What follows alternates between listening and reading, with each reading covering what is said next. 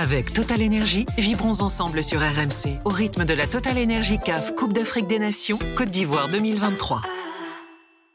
La Total Énergie CAF Coupe d'Afrique des Nations Côte d'Ivoire 2023. RMC, l'Aftercan. Gilbert Bribois. Bonsoir à tous, c'est l'Aftercan en direct d'Abidjan après le 9 jour de compétition ici en Côte d'Ivoire. L'After, première radio de France, premier podcast de France le soir. Euh, et, euh, et, là pour sa troisième étape de sa tournée internationale après l'Algérie, l'Espagne, on est en Côte d'Ivoire avec Aurélien Tirsin, reporter RMC Sport. Aurélien, bonsoir. Salut à tous. Robert Malm de retour. Euh, Robert, il sillonne la Côte d'Ivoire euh, pour Beansport. Euh, Robert, bonsoir. Salut Gilbert, bonsoir à toutes et à tous. Et on a également avec nous euh, ce soir Christophe, qui est auditeur de l'After et qui a une autre qualité. Énorme. Supporter du Racing, c'est ça Exactement. Ah bah ouais. J'ai même mieux, président de la section parisienne des supporters du Racing Club de Strasbourg. Tout à fait. Merci Gilbert. Merci pour cette introduction. Bonsoir à tous. Bonsoir aux auditeurs de l'After. Je sais pas si tu es venu euh, scouter euh, pour le club euh, à la Cannes. Euh, ou si as... Bah, tu, tu, nous expliqueras dans quelques instants. Pas forcément. Pas forcément. Bon, en même temps, je suis pas sûr t'écouterais, mais bon, c'est pas. Bon, Pour être tout à fait honnête. Vu qu'on écoute la data actuellement, donc. Euh, voilà. Enfin, à Strasbourg, c'est data, euh, puis en dessous de, en dessous de, 20, en dessous de 23 ans. Ah, d'accord, voilà. ok. On recrute des ados. Oui. On a également John qui est venu euh, consultant en sport marketing installé ici à Abidjan et spécialiste du Ghana. Oui. Salut John. Salut, salut. Bonsoir à tous. Parce que tu as travaillé au Ghana, tu veux nous raconter tout à l'heure. Ouais, j'ai travaillé au Ghana et puis euh, je suis ghanéen à la base, mais j'ai grandi en France et puis euh, là, je, je, suis installé depuis 5 ans ici. Très bien. Bon, ben, on va pouvoir parler foot ensemble. Euh, évidemment, analyser les matchs du jour parce que c'est l'événement, notamment le match Maroc-RDC. On parlera de la Côte d'Ivoire, le match de demain, bien sûr, puis tout le reste de l'actu du jour, des nouvelles de Mohamed Salah, entre autres. c'est parti donc pour l'Aftercan tout de suite. Avec Total Énergie, vibrons ensemble sur RMC au rythme de la Total Énergie CAF Coupe d'Afrique des Nations Côte d'Ivoire 2023. RMC, l'Aftercan en direct d'Abidjan. Je rappelle que le 32-16 est ouvert. Je rappelle que Direct Studio est ouvert. Je rappelle que nous sommes également sur la chaîne YouTube de l'After en direct. Euh, si vous êtes là euh, en mode euh, noctambule ou en mode euh, insomniaque. Euh, on est là, euh, on est là avec vous, évidemment. alors, on va aller tout de suite à San Pedro où se jouait le match entre le Maroc et la RDC. retrouver Nas, Nasreddin Nasri qui est avec nous, journaliste marocain qui bosse notamment pour, pour Canal+, qui était passé nous voir plein de fois au Qatar, qui suivait le Maroc de très près. au Qatar, il allait très loin. On va voir ce qui se passe cette année. Salut Nas Salut Gilbert, bonjour à toutes et à tous. Euh, je vois que tu as du bon monde aujourd'hui. Bah, comme d'hab. Euh, écoute, on a toujours un plateau de qualité. Ouais. Bon, on a plein de choses à voir avec et, toi. Et, et, et du coup. Ouais, ouais. Et du coup, du coup avant qu'on commence, c'est quoi ma qualité? Parce que tu donnes des qualités à tout le monde, mais moi, c'est. Bah, toi, t'es euh, référence du football marocain. ouais, c'est ça, exactement. Bon, à Doha, ça, ça avait plutôt bien marché. Exactement. On va voir, on va voir cette année. Euh, bon, avant qu'on parle euh, du match, parce qu'il y a beaucoup de choses à dire sur la performance de la RDC aussi, euh, évacuons cette affaire de d'altercation de, de fin de match qui prend des proportions assez dingues hein, euh, ce soir euh, parce que euh, après avoir mis un message sur Instagram Chancel Mbeba s'est fait insulter avec des insultes racistes incroyables juste en dessous du juste en dessous du message. On est donc là sur euh, bon, une réaction épidermique euh, totalement condamnable euh, de la part de supporters marocains envers Chancel Mbeba. Sur les réseaux sociaux, il y a la réponse des Congolais. Enfin bon, il y a eu des appels aussi au calme de certains joueurs, notamment, notamment Romain Saïs.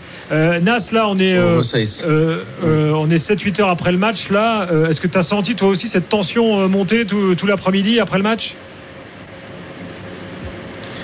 Alors, euh, honnêtement, euh, tout d'abord, euh, RDC Maroc, c'est un, c'est un classique du football africain, c'est un gros match. Et dans les gros matchs, il y a de la tension. On le voit notamment tous les mardis, mercredis sur les matchs de Champions League à élimination directe. Donc c'est pas quelque chose qui me choque. Euh, D'ailleurs, je sais pas, on a, on a, je sais pas si tu as vu la conférence de presse, Gilbert. Euh, je oui. suis le seul journaliste qui pose la question à Walid. On va t'entendre d'ailleurs. Euh, que, ah d'accord, bah vas-y et après je, je commente. Ah tiens, euh, on écoute donc, tu lui poses la question en conférence de presse. Oui. Euh, coach Nasreddin Nasri, Canal Plus. Euh, je voulais te poser une question par rapport à ce qui s'est passé avec Mbamba. J'ai posé la question à deux arbres. Il m'a dit que c'était un match d'homme. Mais bon, il a un peu esquivé la, question. Toi, je sais que tu n'as pas de langue de bois. Tu peux nous dire ce qui s'est passé? Merci. Non, pareil, pareil. Pareil, j'ai rien à dire. On va, on va à gauche, oui. juste à gauche, oui. Allez-y, monsieur. Non, mais laisse-moi finir quand même. Ah, d'accord. Non, il n'y a, pas de souci, on va expliquer. Non, non, je croyais que vous Il n'y a pas de souci, ça arrive, ça arrive dans le football. J'ai beaucoup de respect pour, euh, pour Mbamba. À l'arrivée, peut-être c'est l'adrénaline. C'est l'adrénaline qui l'a fait euh, répondre comme ça, mais il n'y a pas de souci. Ce qui est un peu dommage, c'est ce que j'ai dit à mes joueurs. Après, il fallait rester beaucoup plus calme. On n'a pas donné une belle image, ni nous, ni le, le Congo sur ça. Il fallait rester calme. C'est le deuxième match. Après, peut-être qu'avec la chaleur, la tension, elle a, été euh, un peu élevée euh, chez tout le monde. Mais c'est pas un exemple et on va, il n'y a pas de souci entre, entre Bemba et moi ou l'équipe. On avance, c'est passé maintenant. Bon, euh, ensuite, dans la soirée, il y a eu différents messages avec des insinuations d'insultes racistes. Et là, Walid Regrahi, ce soir, a réagi en disant Mais attendez, c'est mm. n'importe quoi. D'ailleurs, s'il y a des preuves, sortez-les. Donc voilà où on en est ce soir de cette affaire, Robert. C'est un peu dramatique, non? Non seulement c'est dramatique, mais c'est encore une fois toute la dangerosité et, euh, et le pouvoir qu'ont les réseaux sociaux. Effectivement, tu postes quelque chose et puis c'est interprété de, manière euh, différente par chacun. Mais surtout, c'est que ça peut, ça peut partir très très vite, quoi. Et c'est ça qui est juste dommage. Alors, qu'il y a un match euh, tendu et que les choses s'enflamment un petit peu oui, mais c'est vrai que c'est pas non plus. Il a raison, euh, en disant que c'est pas une très très belle image non plus qu'ils ont donné. Mais encore une fois, faire attention à ce qu'on poste sur les réseaux sociaux. C'est ça qui est, qui est, qui est dangereux quand on a ce genre d'incident. Vous avez les images en plus. Et moi, surtout, ce qui me dérange un petit peu, c'est qu'on bascule très rapidement et trop facilement vers les insultes racistes quand ça se passe comme ça. Et c'est ça qui est, qui est dangereux, qui peut mettre le feu aux poudres et, euh, et ça prend des proportions vraiment incroyables. Donc, euh, messieurs, si j'ai envie de dire, un peu de calme, un peu plus de discernement et surtout faites attention à ce que vous mettez sur les réseaux sociaux parce que ça peut très très vite s'enflammer. On n'a pas la teneur non plus des, des propos exacts de c'est bien d'un côté ou de l'autre. Ils ont dû voilà, ils ont dû échanger quelques quelques noms de poètes euh, sur, sur le moment. Mais à part ça, je ne pense pas que c'est allé, c'est allé au-delà de tout ça. Et encore une fois, attention, attention de ne pas euh, basculer très, très facilement malheureusement vers le côté raciste alors qu'il n'y aura certainement pas eu euh, tous ces tous ces mots là c'est ça moi qui, euh, qui me fait peur. Bah, bah, en fait c'est ouais, c'est la société la tension qu'il peut y avoir en ce moment finalement parce que Bemba il, il a pas insinué les insultes racistes mais il a dit euh, lui seul sait ce qu'il a dit et c'est à lui de parler. Donc il a laissé sous-entendre que voilà après chacun puisse son, son scénario. Mais visiblement. fait de rien dire chacun d'ailleurs. Bah, c'est ça en fait parce ah qu'il aurait été aussi insulté sur le, le, banc pendant le match. Et puis après ils se sont frités à la fin juste après la prière des Bemba et Regragui qui était aussi agressif euh, d'ailleurs, dans tout cet épisode-là, il y a Bounou qui retient aussi Nessiri à la fin. Ah, l'image, est dingue. Lui, bah, euh, il fait du ski nautique.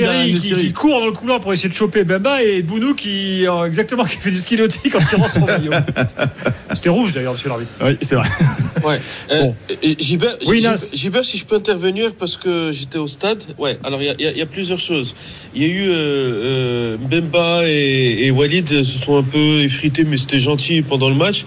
Et à, à la fin, Walid est parti voir Mbemba et, il lui a dit regarde-moi dans les yeux. Si vous lisez dans les lèvres, il a juste dit regarde-moi dans les yeux.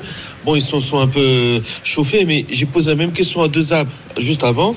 Il me dit vous, le, le journaliste, vous demandez de gros matchs. Ben, ouais, c'est des gros matchs. Donc c'est juste des matchs. Attention, et il n'y a, rien du tout. Je pense qu'il y avait quelque chose. Deux arbres l'auraient dit.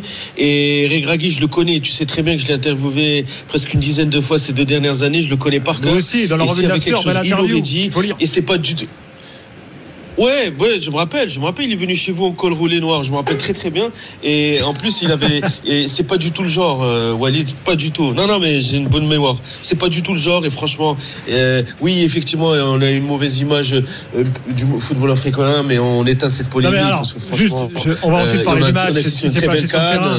Nas, t'as un petit décalage avec nous, donc des fois, ça, notre parole se chevauche. On, a, on, on, on, va parler du match et tout, mais faut quand même, il y a un truc, il faut dire la vérité des fois, euh, souvent, quand il y a des confrontations entre pays maghrébins et pays d'Afrique subsaharienne, bah, c'est chaud. Mm. Euh, bah, parce qu'il y a aussi du racisme intra-africain, ça existe, euh, voilà tout simplement.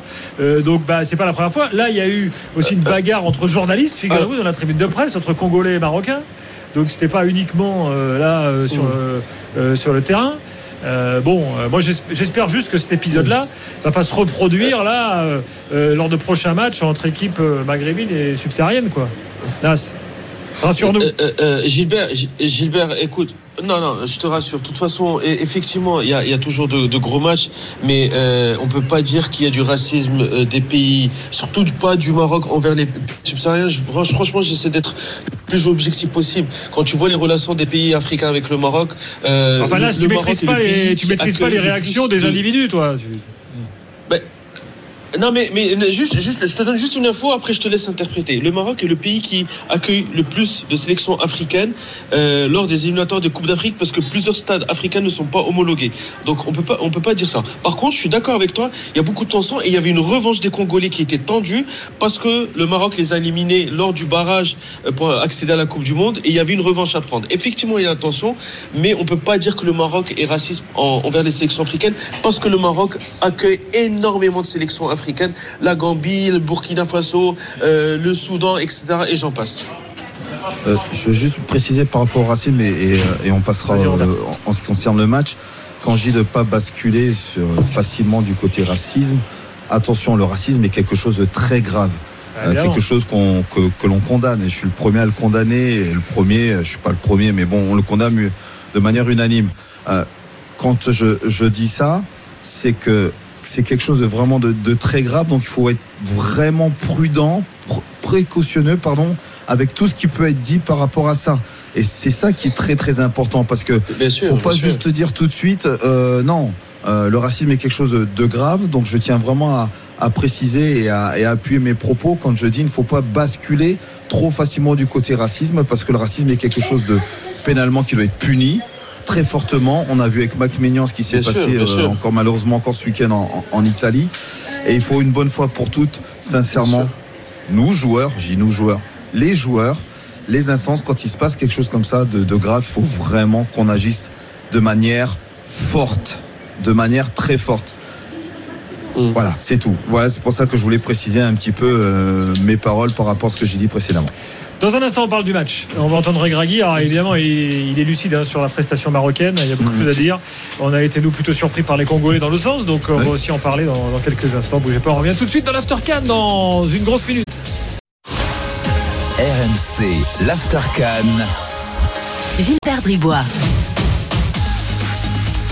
Il est 1h13 du matin en France, il est minuit 13 ici en Côte d'Ivoire. C'est l'Aftercan jusqu'à 2h30 euh, tout à l'heure. N'hésitez pas bien sûr à faire savoir autour de vous que l'Aftercan existe. Podcaster l'Aftercan euh, qui euh, devient un after de référence bien sûr avec Aurélien Tiersin, avec Robert Malm, avec Christophe et John ce soir. donc tu es venu Christophe voir quelques matchs à la Cannes, quoi, par passion du football. Tout à fait. C'est un projet que j'avais depuis très longtemps de venir un jour voir la Cannes j'attendais le bon moment, le bon pays, et voilà. Et également, euh, bah, comme c'était mes 40 ans, mes amis sont cotisés pour que je puisse venir. Ah, c'est bon ça. Donc j'ai beaucoup d'amis, enfin beaucoup d'amis. J'ai quelques amis en, à Abidjan, dont John, François, un autre Alsacien. Et donc je me suis dit, bah c'est le moment. Ma femme m'a libéré une semaine. Ah, une bonne sortie d'une semaine, pas plus. Bonne sortie d'une semaine. Donc jeudi euh, terminé. Donc euh, j'aurai l'occasion de voir six matchs. Donc on en a déjà vu deux, il en reste quatre. Donc demain, grosse journée avec la Côte d'Ivoire et le Ghana. Et ensuite, euh, mardi, direction Yamoussoukro pour voir la Guinée avec euh, le seul Strasbourgeois engagé dans la Cannes. C'est vrai. Et après, bah, mercredi, retour. T'as trouvé des billets, ça veut dire aussi Ah, bah, les billets, je les ai pris dès qu'ils sont sortis. Comme quoi, c'était possible Sur Internet, 10 euh, 000 francs CFA. 15 euros. 15 euros. Et donc, ensuite, bah, retour à Abidjan mercredi et 23h50, départ pour Orly retour à la réalité. fin du bon de sortie. Fin du bon de sortie. Et là, je sors, là, je sors plus pendant deux ans. J'espère que j'aurai le droit d'aller voir le Racing de temps en temps, mais c'est même pas sûr. Euh, John, raconte-nous ce que tu fais ici à, Abidjan, parce que tu bosses dans le foot. Je bosse, oui, exactement. Je, bosse dans le foot. Euh, je travaille dans une, dans une académie de foot qui s'appelle Ivoire Academy. Euh, ça fait quelques mois que je suis là, mais avant ça, j'étais au Ghana et je travaillais dans une autre académie qui s'appelait Right to Dream, qui s'appelle toujours toujours Right to Dream.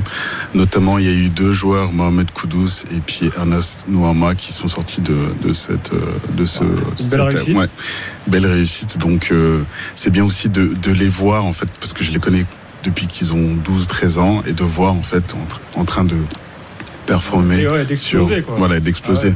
Ah ouais. bah, euh, il a relancé le Ghana on en reparlera euh, tout à l'heure quand on parlera des matchs de demain parce que c'est intéressant que tu, tu, donnes ton avis. Euh, mais ouais Koudous franchement impressionnant.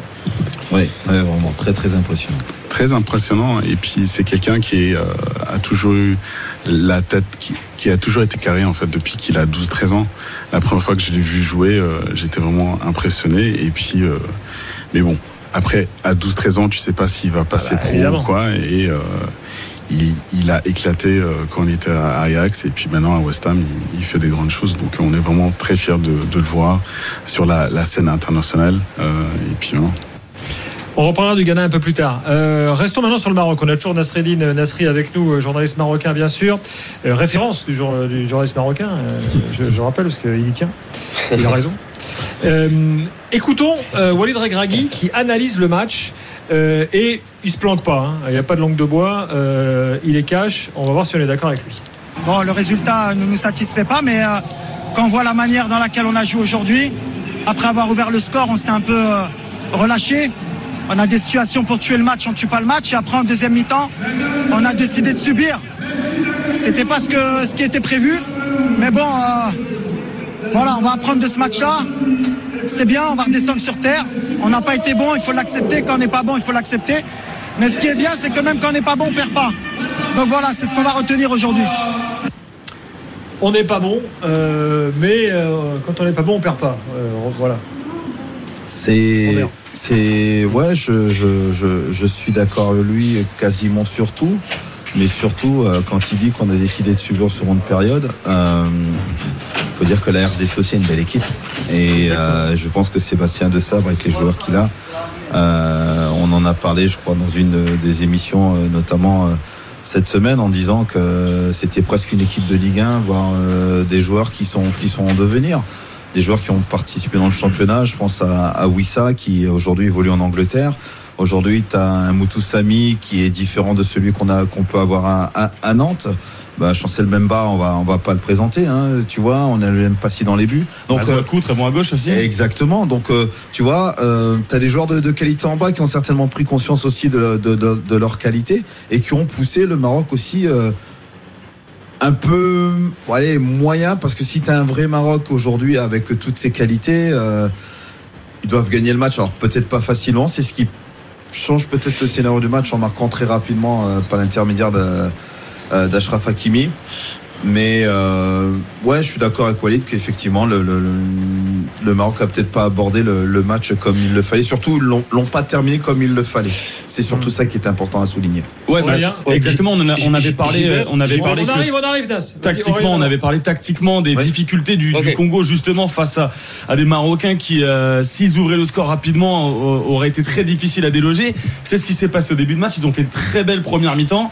Euh, après, t'as Nessiri qui euh, manque un peu ses contrôles et qui euh, n'arrive pas à tuer le match. Et derrière les Congolais, ils ont été euh, doublement bluffants justement parce que tu dis là, ils vont, vont se manger la porte marocaine euh, dans les dents avec Aguerd, Bounou, etc. Ça va être impossible à les passer. Et ils ont réussi alors à obtenir un, un penalty. Bon, voilà, c'est toujours le débat des coups de haut, des mains, ça, ça arrive sur un coup de pied arrêté, mais tant mieux pour eux, ils le ratent et derrière ils arrivent encore à se rattraper et même largement parce que franchement à la fin si le, la RDC gagne, euh, tu tombes pas de ta chaise et franchement c'est doublement euh, doublement à féliciter les, les, Congolais parce que non seulement ils mettent en, en péril la, ce qu'on met comme le favori de la Coupe d'Afrique des Nations et, euh, et, en plus de belle manière donc même si pour eux ça fait deux matchs nuls, ça je pense ça les gonfle pour la suite de la compétition. Vas-y Nas à toi. Ouais, euh, alors il y, a plusieurs éléments. Le premier, euh, c'est euh, que d'ailleurs c'était Sadio Mané qui le disait en conférence de presse. Jouer à 14 h c'est de la folie. Euh, bon, moi j'étais en tribune média, donc ça va, mais, mais je, me suis juste baladé sur la pelouse et j'étais aux entraînements. Tu sais, c'est toujours à la même heure, à 14h la veille, mais c'est du suicide. Il y a même euh, des supporters qui sont tombés dans les pommes, il y a un journaliste qui a été hospitalisé. Donc jouer à 14h, c'est compliqué. Et, les gens me disent, oui, mais bon, euh, les Congolais jouent en Europe. Oui, les Congolais jouent en Europe, mais quand l'équipe nationale du Congo euh, reçoit à domicile, il joue à 14h à Kinshasa ou Lubumbashi. Moi, j'étais au match de barrage à, Kinshasa, jouer à 14h, euh, l'équipe nationale du Congo a l'habitude, le Maroc non. Je dis pas que le Maroc aurait pu gagner, mais le Maroc, on aurait eu un autre visage du Maroc si le Maroc avait joué à 20h. D'ailleurs, c'est le dernier match de 14h. Là, on va, on va avoir du vrai football, un peu plus de, technicité. Et, effectivement, moi, je trouve qu'il y a eu énormément d'agressivité, d'intensité. J'ai trouvé qu'il y avait une grosse équipe de la RDC qui va faire euh, parler d'elle euh, peut-être euh, dans cette compétition, mais à l'avenir. Et le Maroc, qui a fait pour moi un début de Cannes bon, prometteur, puisqu'il est en tête du classement, a failli, je trouve, notamment au milieu de terrain. il manquait d'agressivité, d'intensité, et, le, match du Congo est, mérité. Bon, là on est à peu près, à peu près tous d'accord là-dessus. J'aimerais qu'on accueille Omar au 32-16 qui est là. Omar, bonsoir. Bonsoir Gilbert, bonsoir tout le monde. Bon, t'as as quand même été euh, euh, déçu par la prestation, euh, prestation marocaine aujourd'hui où tu, les circonstances là dont on parle, contexte, chaleur, adversaire et tout, te font dire que finalement un point c'est pas si mal? en fait, il y a plusieurs choses. je vais commencer par le positif. Un point, c'est pas si mal. C'est toujours bien de ne pas perdre un match quand on n'est pas capable de gagner. C'est aussi bien d'avoir un, comment dire, d'être mis dans l'adversité un peu tout de suite, parce qu'après le match contre la Tanzanie, on voyait déjà beaucoup de, de discours, d'analyses de youtubeurs qui disaient euh, le Maroc en pleine maîtrise, euh, le banc fait peur, euh, le Maroc est ultra favori, etc. Donc c'est bien que ça ne monte pas à la tête. Maintenant, une fois que j'ai dit ça, les, les, circonstances, la chaleur, tout ça, en fait, on peut pas se cacher derrière parce que c'est une réalité, certes, mais on en parle depuis le début. Et en fait, une fois que tu le sais, il y a il y a du coaching à faire. Et le coaching, pour moi, le, responsable de, ce résultat aujourd'hui, c'est El avec son coaching, parce qu'il a fait des choses qui, à mon sens, sont incompréhensibles. La première, c'est euh, euh, une série qui ne sort pas. Une série, on le connaît, hein. c'est un, un neuf euh, auquel on demande de faire beaucoup d'efforts, de presser les défenses, ce qu'il a fait en Coupe du Monde. Hein. Je ne vais pas, rentrer dans le détail à nouveau, on voit très bien quel genre de profil c'est. Il n'est pas à droite de ses pieds, il est bon de la tête, euh, il court partout et à la 60e, il est cuit. C'est comme ça qu'on appelle le mondial au Qatar. Là, tu joues à 14 heures dans des stades qui ne sont pas climatisés, sous 35 degrés à l'ombre, pas au Qatar où il faisait à peu près 26-27 degrés dans les stades, et je crois qu'il le sort à, peu près à la 80e. Ça n'a pas de sens. Il le sort exactement à la 80e. 80e, t'as raison. Il le sort à la 80e et il le laisse alors que le mec est mais carbonisé. Enfin, excuse-moi, mais il y en a d'autres qui ont fait un match moyen. Hein. Bouffa, oui, bien sûr, euh, bof, euh, euh, Amala, bof. bon, Chibi à gauche de la défense, il a été en dedans. Je, prenais l'exemple de Nsele en fait pour dire quoi hmm. C'est que on a exactement la même feuille de match. C'est-à-dire tu prends les 11 plus les 5 qui sont rentrés que contre la Tanzanie si El Gregui dit on a choisi de, de, subir en deuxième mi-temps, je suis désolé, son coaching ne le reflète pas. Si non, non, il n'a pas dit ça. Il n'a pas dit ça.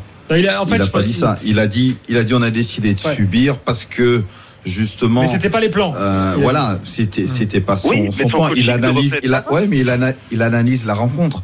Mais si le coach à la mi-temps vient de dire, les gars, on va chercher plus haut et pour X ou Y raison, euh, ton équipe a décidé de jouer bas.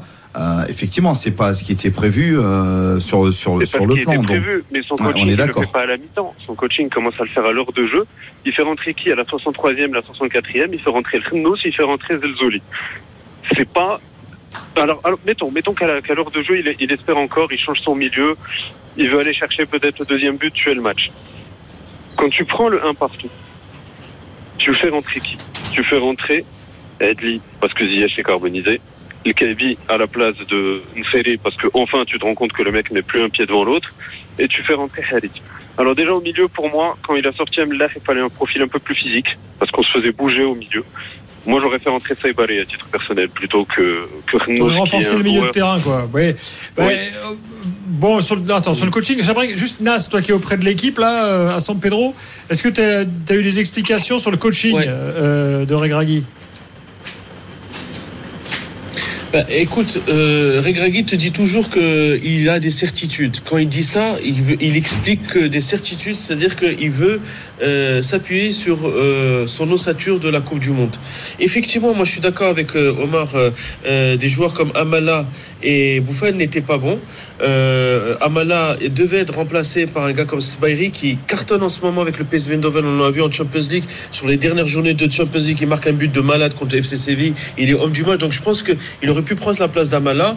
À gauche, euh, Bouffal, bon, c'est vrai qu'il était en dedans. Euh, Peut-être.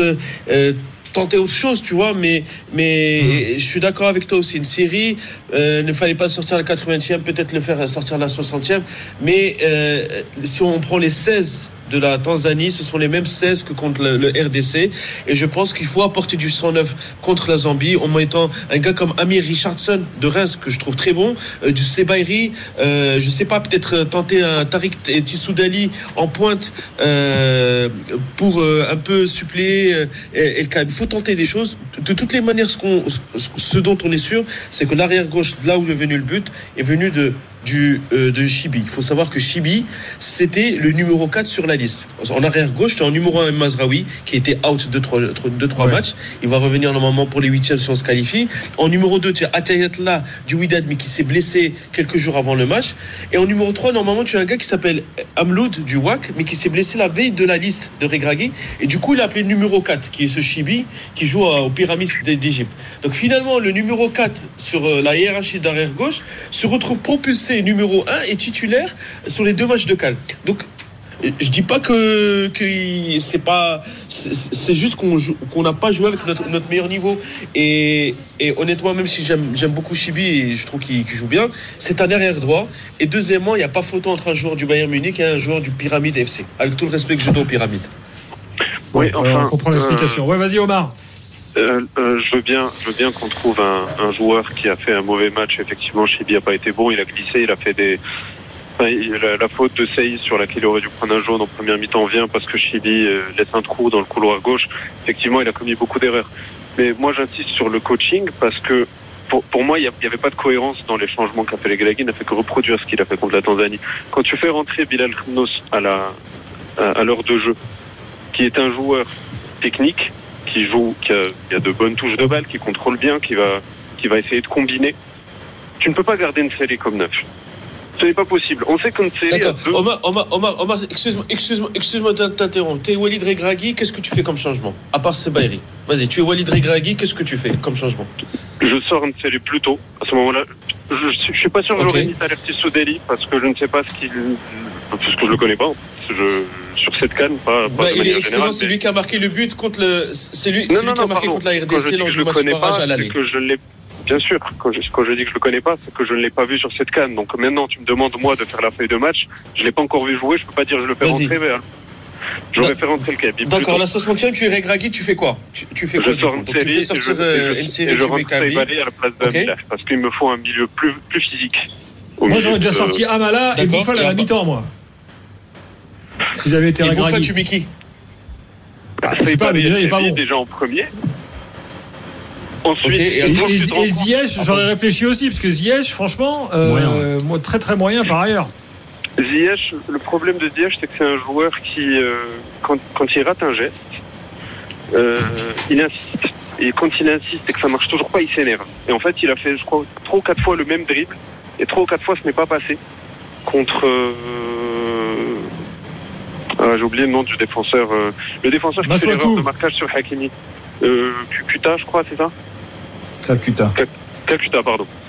Euh, ouais, et en fait, lui, il a, il a pris Ziyech sur le, le couloir trois ou quatre fois comme ça. Après, Ziyech, il a fait aussi des, des retours défensifs qui étaient bons. Et il est sorti quand il était capable. Ziyech est sorti au bon moment. En fait. Ziyech est sorti au moment où il en pouvait plus. Et c'est effectivement mettre Eddie à la place, c'était bon. Mais euh, à mettre Knous et Harit au milieu, quand on voit le, la, la forme, enfin le, le- physique des deux, alors que tu avais besoin de quelqu'un d'un peu plus costaud. En plus, Harit, pardon, euh, lâche ton ballon à un moment. Enfin, le mec est rentré, il touchait bien le ballon, d'accord, il n'a fait que des mauvais choix. Il aurait pu faire un centre en retrait. Il y avait deux joueurs libres. Excuse-moi, mais le suffixe lâche ton ballon, il marche pour plein de joueurs marocains. si je peux me permettre.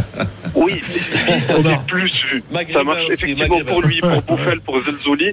Mais Harit, à un moment, on a déjà pris le but égalisateur et il est, il est dans la surface. Il va s'enfermer sur la ligne de but pour après essayer de. Je sais pas bien ce qu'il a tenté, d'utiliser un défenseur euh, congolais comme. Euh, comme poteau pour, euh, pour, faire une espèce de. Omar, euh, on, faut qu'on donne la parole un peu à tout le monde. Donc je, te remercie pour ton analyse. Et puis euh, on va faire une évaluation dans quelques instants parce qu'il y a aussi des joueurs qui ont été très bons, notamment Aguerre. Il faut qu'on en parle dans, dans quelques minutes. Salut Omar, merci beaucoup. Nas, tu veux nous dire, nous, dire, un dernier truc important qu'on n'a pas dit ou, ou on te laisse là? Ouais, ouais. Ouais, un dernier truc moi, moi, je trouve que euh, il faut, il faut ce qui, alors, un des problèmes qu'avait euh, Regragui euh, à la Coupe du Monde, c'est qu'il avait, allez, 14 bons joueurs et il n'avait pas de banc.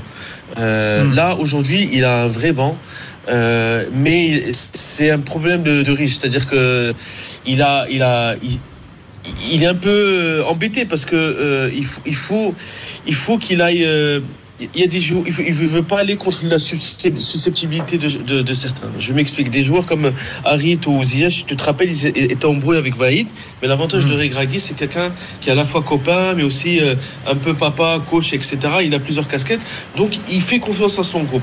Euh, moi, je pense que euh, il faut qu'il essaie d'autres joueurs contre la Tanzanie donc on parle de Sebaïri de PSV Eindhoven, on parle d'Amy Richardson de Reims, on parle aussi d'un super gars, retenez bien ce nom, Azouzi, c'est un gars qui cartonne avec euh, Bologne euh, en Serie A.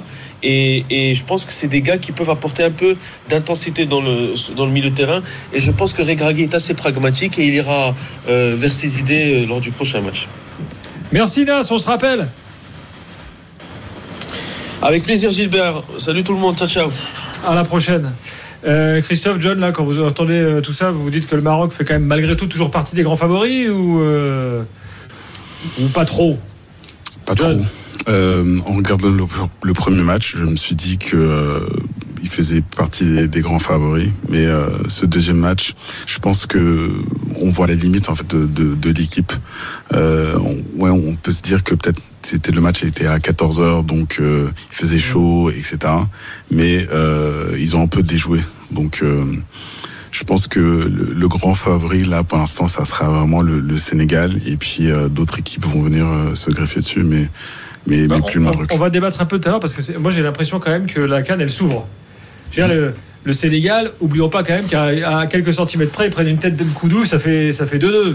Ah ah bah oui, là, là le Maroc, tu, tu te rends compte qu'ils sont capables de gros coups de mou. Ouais. Euh, la Côte d'Ivoire qui est pas, qui marche pas. L'Égypte, il n'y a plus ça là. Enfin bon, ça s'ouvre. Ouais, non, le mais suspense s'ouvre, messieurs, dames. La RDC au-dessus aussi de. on eh pensait que ça pouvait être une bonne surprise, c'est mieux que prévu. Exactement. Bon. Christophe, va, nous dire que le Cap Vert va gagner la canne Bah écoute, moi euh, j'ai vu le Cap Vert et j'ai trouvé que c'était une équipe très sympa. Bluffant le Cap Vert. Et j'étais au stade et j'ai adoré le match. À 14h d'ailleurs, je tiens à le préciser. C'est vrai qu'il faisait chaud. Mais moi je trouve que les matchs sont très serrés. Il y a énormément de matchs nuls pas des gros écarts à part ce soir l'Afrique du Sud. Il y a eu quelques 3-0, mais moi j'aurais du mal à, à, sortir un favori. Il y a le Sénégal certes, mais c'est compliqué. Hein. Je trouve que c'est très serré. Hein. Franchement, tant mieux. Blague à part pour le, le Cap Vert, je suis allé les voir à la conf euh, ce midi. Il y avait également les Égyptiens. Alors déjà, voilà, on le répète, c'est un pays de 600 000 habitants. Euh, maintenant, ils ont plus peur d'affronter personne. Ils disaient euh, très sérieusement, on vient pour battre l'Égypte, on va pas faire tourner et on va aller le plus loin possible. Euh, on, est, on a envie d'avoir un, un, Cap Verdien dans l'émission, mais pour l'instant, c'est euh, on parle à personne parce qu'on se concentre euh, uniquement sur nos entraînements ouverts 15 minutes et la conf de presse. Sinon, on parle pas. C'est pas le, le club Med, c'est pas la belle histoire. Les requins bleus, ils sont là pour aller le, le plus loin possible, là, c'est clair. Pour l'instant, il n'y a que le Cap Vert et le Sénégal qui ont 6 points après deux matchs. Ouais, exactement. Et ça confirme encore. Euh, d'ailleurs, on a échangé. Pour l'instant, c'est, tout le monde a fait deux matchs là. Ouais, ouais mais pas. On a échangé par SMS et, d'ailleurs. On s'était dit, tiens, le Cap Vert, j'ai dit, attends, on va t'en savoir si ça va pas être la surprise, euh, justement. De, je envoie à Robert tous les jours, je envoie, est-ce que le Cap Vert gagné la canne ah, J'ai dit, eh, va savoir. va savoir, mais très rapidement pour dire par rapport au Maroc, euh, Walid dit qu'il a euh, des certitudes. Euh, ok, c'est très bien. Euh, imaginez un seul instant qu'il change ses plans et puis finalement les changements qu'il avait fait sur le premier match n'aient pas lieu, il met d'autres joueurs et que ça ne marche pas. Qu'est-ce qu'on lui aurait dit? On lui aurait dit mais pourquoi il fait ces changements-là alors que ah bah les joueurs sur lesquels tu vois c'est toujours un petit peu le. C'est marrant parce que moi je constate la même les Marocains font les mêmes reproches pour certains euh, à Regragui que les Algériens à Belmadi. Exactement. J'allais y venir. J'allais j'allais y venir. Euh, ouais qu'est-ce qu'il fait? Il, ne sait pas sortir les stars. Euh... Bah, on a preuve que Belmadi a pu sortir aussi à Marez euh, peut-être un, peu tard pour certains certes hmm. mais bon il l'a fait et puis je pense que si Wally doit faire les changements dont il pense qu'ils vont apporter quelque chose à l'équipe, ne vous inquiétez pas, il le fera.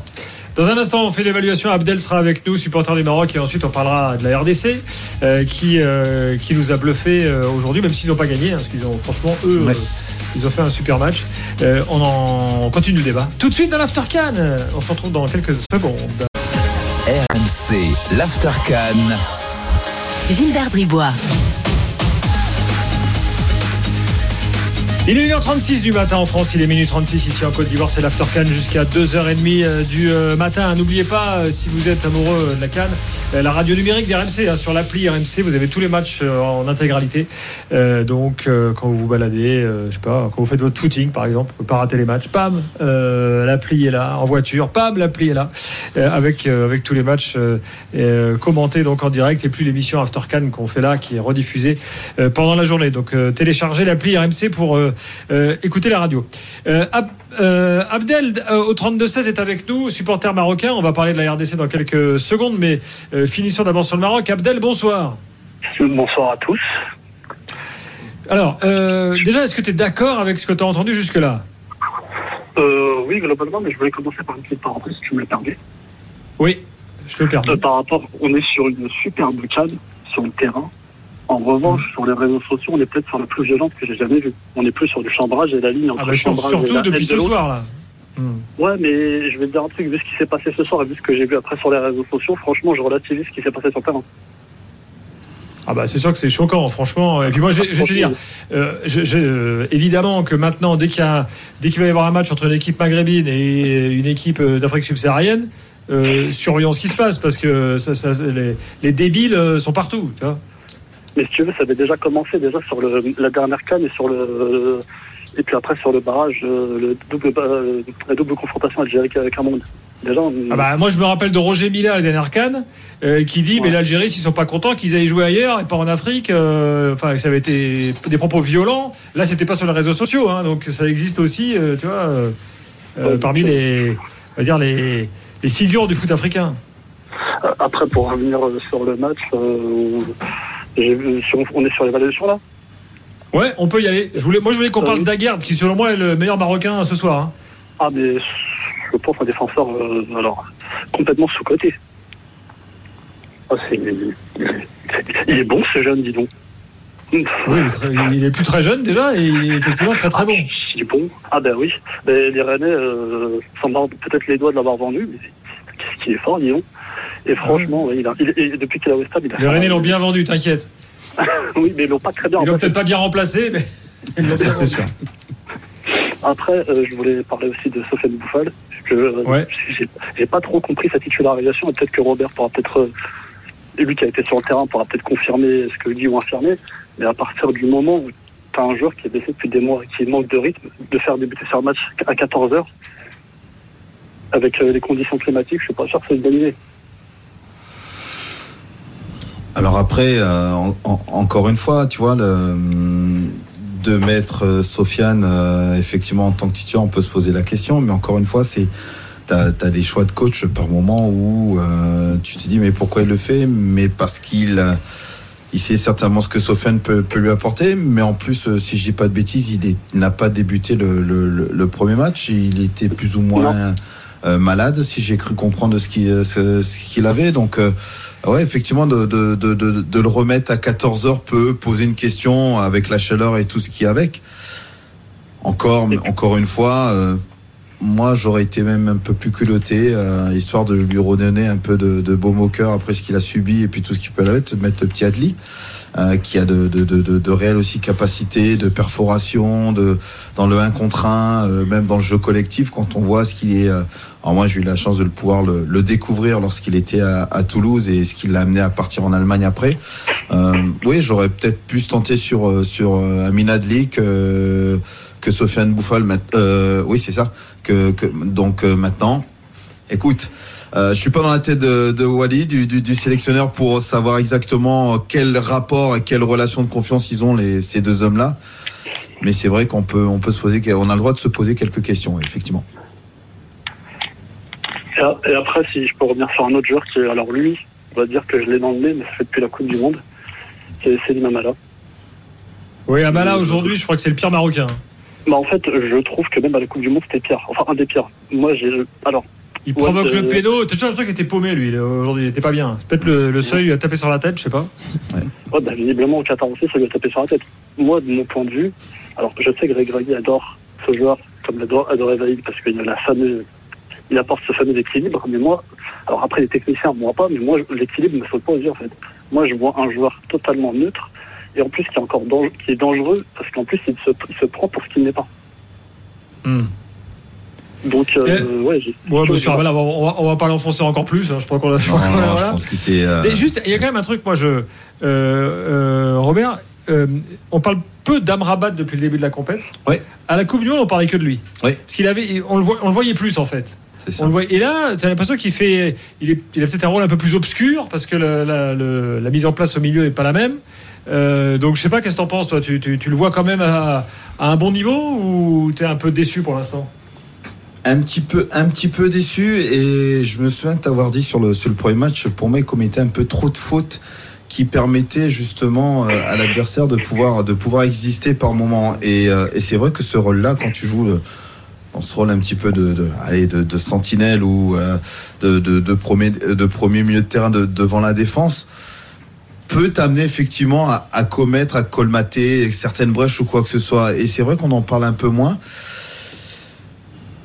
Je pense qu'il peut faire beaucoup mieux. Moi, je pense, que je reste un peu déçu, il peut, il peut faire, faire beaucoup mieux Amrabat. Ben, pour moi, le problème d'Amrabat, c'est le même que celui euh, d'Amala, par exemple, euh, ou même d'Ennesiri dans, dans son style. C'est que quand le Maroc devait euh, défendre en permanence, couper les trajectoires et tout ça, non, mais comme Amrabat, tu le vois tout le temps parce qu'il est là pour, pour couper les trajectoires. Par contre, quand on leur met le ballon dans les pieds, et là, c'est à eux de faire les actions, ou même bah, Ennesiri dans son style, quand il devait cavaler, mettre un grand coup de tête, là, on le voyait une ou deux fois dans le match, tu te dis, ouais, il a des qualités.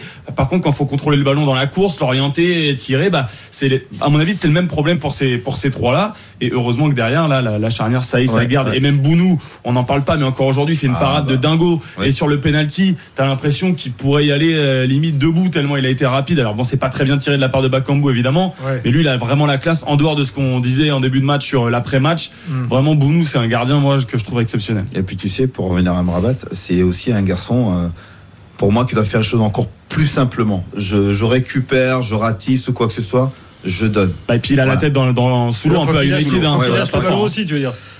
Non, mais après, après. Euh, il le lâche plus vite que certains. Quand même. Oui, oui, oui, mais après, n'ayons pas peur. Euh, c'est un poste aujourd'hui, mis à part certains qui peuvent être au-dessus de à ce poste-là, mais c'est un poste où tu dois pas euh, tergiverser avec le ballon, tu le récupères, tu donnes, et puis tu laisses aux gars qui doivent être, euh, notamment quand on dit au milieu relayeur, qui sont capables de faire le box-to-box, après d'organiser ou d'orienter le jeu.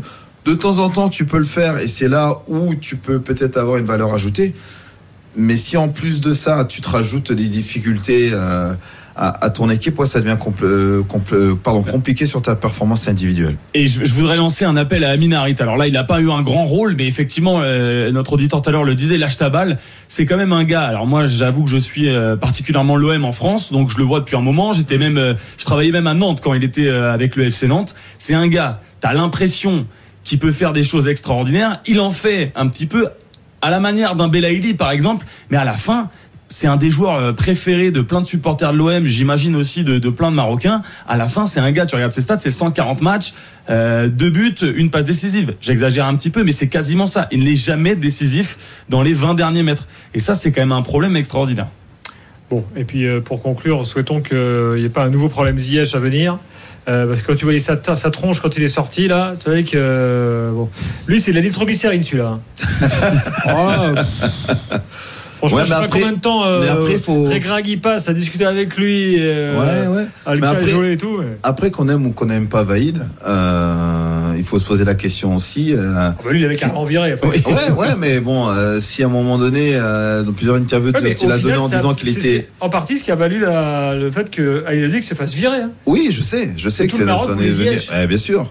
Bien sûr, mais aujourd'hui, ça peut peut-être devenir un, alors un problème, je sais pas, mais vu comme tu dis, vu la réaction qu'il a eu en sortant, les performances actuelles euh, sont, sont, sont, pas trop là. Donc euh, c'est vrai que ça peut devenir un, problème et finalement peut-être donner raison à, à Vaïd euh, à ce moment-là. Dans un instant, tout sur la RDC. on aura un spécialiste du football congolais avec nous dans quelques secondes. Bougez pas, on revient tout de suite dans l'Aftercan. RMC, l'Aftercan. Gilbert Bribois.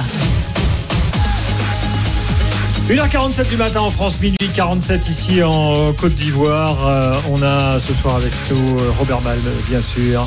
Aurélien Tirsin, Christophe, supporter strasbourgeois en goguette en Côte d'Ivoire. John qui euh, bosse dans une académie de foot ici, qui est spécialiste du Ghana entre autres. on va parler tout à l'heure du Ghana, des matchs de demain, de la Côte d'Ivoire aussi bien sûr. Mais pour l'instant, c'est la RDC qui nous occupe, la République démocratique du Congo, qui donc nous a favorablement surpris aujourd'hui. on est avec Jéricho qui est là, qui anime un, un compte social Instagram, Twitter qui s'appelle Joueur congolais que je vous conseille, parce qu'il y a toute l'actu, bien sûr, par définition, euh, des joueurs congolais. RDC, je précise. Hein. Euh, pas, Congo, euh, pas Congo Braza. Jéricho, bonsoir. Bonsoir à tous. Vous m'entendez bien? Ça va très très bien. On t'entend très très bien. Oui, ça va très bien. Bah écoutez, bonsoir à toi Gilbert et bonsoir à tout le monde sur le plateau. Bonsoir. Liaison nickel. Est-ce que toi aussi, tu as été favorablement surpris par la performance de la RDC aujourd'hui? Alors, euh, la performance en elle-même favorablement surpris, non. Euh, parce que bon, je sais qu'en soi, on est capable de, de, faire ce genre de performance. Après, c'est plus dans, bah, depuis le début, début du tournoi, en fait, c'est la, c'est la manière dont on a réussi à, à chaque fois réagir, à revenir au score quand on était mené. Et sur le match d'aujourd'hui, je trouve que sur l'ensemble du match, quand même, on méritait un petit peu mieux. Même si, bon, repartir avec ce point du match nul, c'est, voilà, c'est des, on aurait signé avant le match, mais au vu du match, je pense qu'on aurait peut-être pu appuyer à un certain moment. Mais voilà, j'ai pas été agréablement surpris ou favorablement surpris. Je pense qu'on a fait un bon match et qu'on est, qu'on a une équipe qui est capable d'en réaliser. Donc, euh, j'ai pas vraiment été surpris à ce niveau. Bon, alors petit point euh, poule quand même, euh, parce que c'est important à préciser. Donc là, le Maroc sera à 4 points. Bon, ils vont se qualifier le Maroc, hein, parce que vraiment avec 4 points, tu es qualifié. Euh, je rappelle qu'à la dernière canne, il y a deux équipes à 3 points qui se sont qualifiées. Hein. Donc ça vous donne une idée. Donc vraiment, avec 4 points, c'est bon. la RDC en a 2. Donc ça veut dire quand même qu'il faut gagner maintenant le dernier match. Jericho. et bon, ça, ça, met quand même une pression. Parce que tu. Voilà, c'est le petit regret du jour en fait. Bah, c'est surtout ça, c'est que là, on doit tout, tout jouer sur le dernier match sans avoir de, matelas en réalité. En plus, c'est contre la Tanzanie, qui est un derby aussi, donc euh, il y a aussi ce côté, euh, je vais pas dire rivalité, parce qu'il n'y a pas vraiment de grande rivalité entre les deux, mais voilà, c'est un derby, euh, ça reste toujours un match particulier pour les joueurs. On a beaucoup de liaisons entre les deux pays, notamment sur le football local. Mm. Donc voilà, ça va être quand même un match où il euh, ne faudra pas sous-estimer l'adversaire. De manière générale, la Tanzanie réussit. Ils sont quand même largement plus faibles. Hein.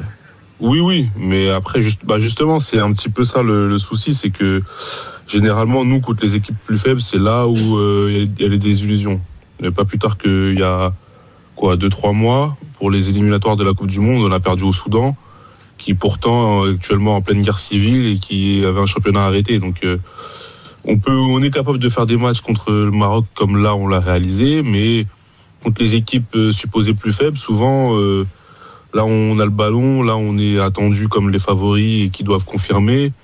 C'est là qu'on a un petit peu plus de mal. Donc c'est là pour euh, que je tempère un petit peu plus par rapport au match qui arrive, mais voilà, je reste confiant par rapport à ce qu'on a montré depuis le début de la compétition. Mais voilà, de manière générale, c'est pas toujours les matchs qui nous réussissent le mieux, donc il faudra faire très attention. Alors avant de donner, de donner la parole à tout le monde, là, un mot quand même sur euh, Sébastien Desabre, euh, qui est là depuis quelques mois, hein, qui a quitté Niort avec, euh, avec fracas pour rejoindre, pour rejoindre la RDC. Mais quand on se souvient de la, du Congo de Hector Cooper, et quand on voit suite maintenant, là, on se dit quand même que Cooper, soit c'est lui qui était vraiment nul, soit il y avait un autre truc, mais là, l'équipe, elle est transfigurée quand même, non Qu'est-ce que t'en penses, Jericho?